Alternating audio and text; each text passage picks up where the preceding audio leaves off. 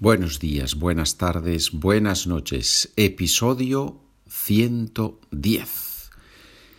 Bien, como sabes, episodios números 1 al 100 son episodios de inicial, inicial intermedio si quieres, y a partir del episodio 101 comienza el español intermedio, ¿verdad?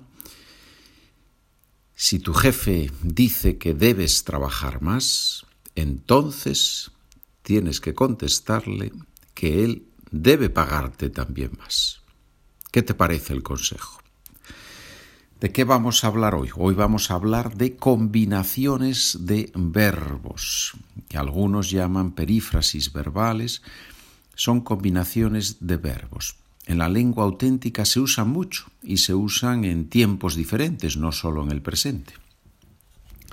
El más fácil, el primera, es el primero que has aprendido, la primera perífrasis, la primera combinación de verbos es ir más a más infinitivo. So today we are going to talk about combinations of different verbs. And the first one that you learned was the future. I am going to do something. Verbo ir más a más infinitivo. Frase. Probablemente el asesino va a matarla cuando salga del cine. Estará oscuro y nadie podrá verle. Bueno, es una frase un poco especial, ¿verdad? Most likely the murderer is going to kill her when she leaves the movie theater. It will be dark and nobody will be able to see him. El asesino va a matarla. The murderer is going to kill her. Well, it's just a, it's just a sentence, so hopefully it doesn't happen in real life, right? Bien, ir más a más infinitivo. Otra combinación, seguir sin más infinitivo. ¿Qué significa seguir sin? Vamos a ver un ejemplo. Sigo sin entender español. También, hopefully will not happen. I continue not understanding Spanish. So seguir sin plus infinitive is to continue not doing something. Or something negative keeps happening. Por más que María estudia chino, sigue sin entender una palabra. Por más que is similar to aunque. Although Maria learns Chinese, studies Chinese, she continues, she's still not understanding a word. Sigue sin entender una palabra. Otro ejemplo. Sigo sin ver la solución. Yo tengo un problema, intento arreglar el problema, intento pensar en una solución al problema, pero después de una hora digo, sigo sin ver una solución. I've been dealing with a problem and I don't find the solution, so after one hour I say, sigo sin ver la solución. I continue not finding the solution, not seeing the solution. ¿Ya? Muy bien. Remember, recuerda que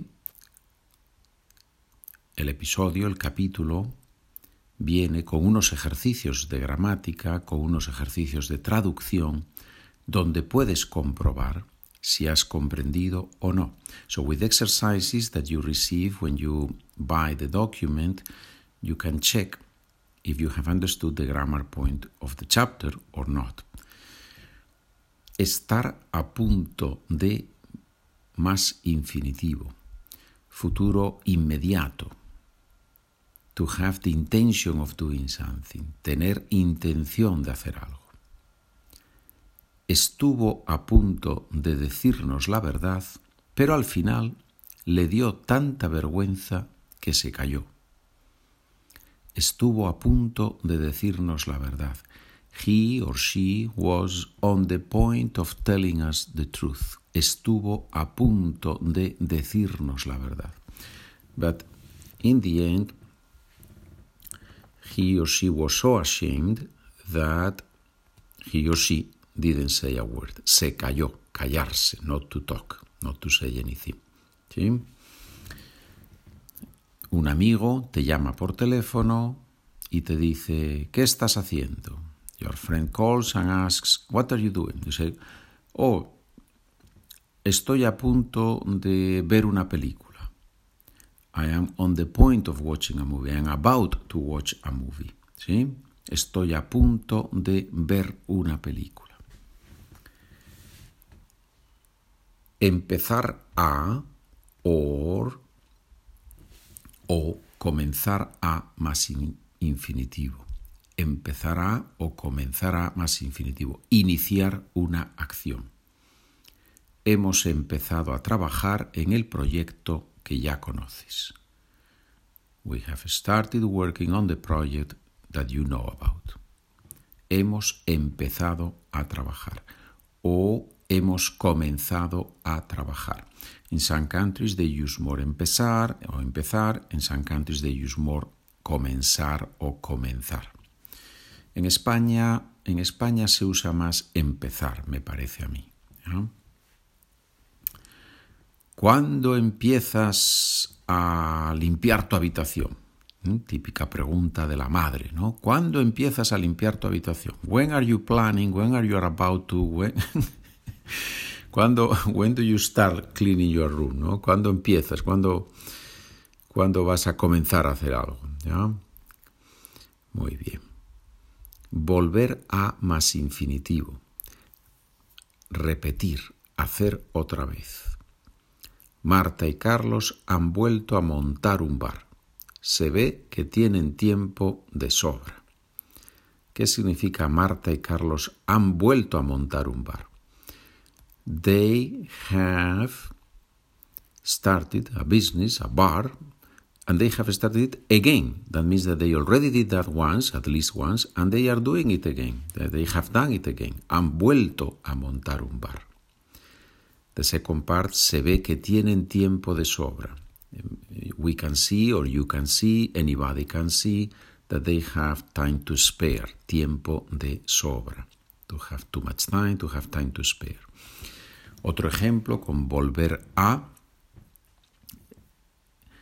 Cuando no comprendo un episodio del podcast, vuelvo a escucharlo. Vuelvo a escucharlo. I listen to it again when I don't understand it. ¿Funciona? Claro que sí, claro que funciona. Acabar de más infinitivo. Me ha llamado Marta. Acaba de llegar a casa y se ha dado cuenta de que no tiene el móvil. Marta has just called me. Sorry, Marta has called me. She has just arrived home and she has realized that she doesn't have her cell phone. Acaba de llegar a casa. She has just arrived home. ¿Vale? Llamamos a una persona por teléfono y no recibe la llamada. Es muy importante y llamamos otra vez. ¿Y qué decimos? acabo de llamarte y no me has cogido el teléfono, no me has recibido la llamada, no has tomado la llamada. Acabo de llamarte. I have just called you and you didn't pick up the phone. I have just called you. Acabo de llamarte. So you can see that in Spanish puedes ver que en español usamos acabo en el presente, pero traducimos al inglés con el present perfect. Acabo de terminar el capítulo 5. I have just finished chapter 5. Acabo de terminar. Dejar de más infinitivo. No hacer, no continuar haciendo. Si mi vecino deja de gritar a las 3 de la mañana, yo podré dormir y descansar de verdad. if my neighbor stops screaming at three in the morning, I will be able to sleep and to rest and to truly rest. Si mi vecino deja de gritar, if my neighbor stops screaming. Típico ejemplo, Carlos ha dejado de fumar y se encuentra mucho mejor. Carlos has given up smoking and he feels much better. Ha dejado de fumar. He has quit smoking. Dejar de hacer algo. Similar, pero un poquito más intenso, parar de. ¿Cuándo vas a parar de molestar a tu hermano? ¿Cuándo vas a parar de molestar a tu hermano? When are you going to stop bothering your brother? Parar de, dejar de.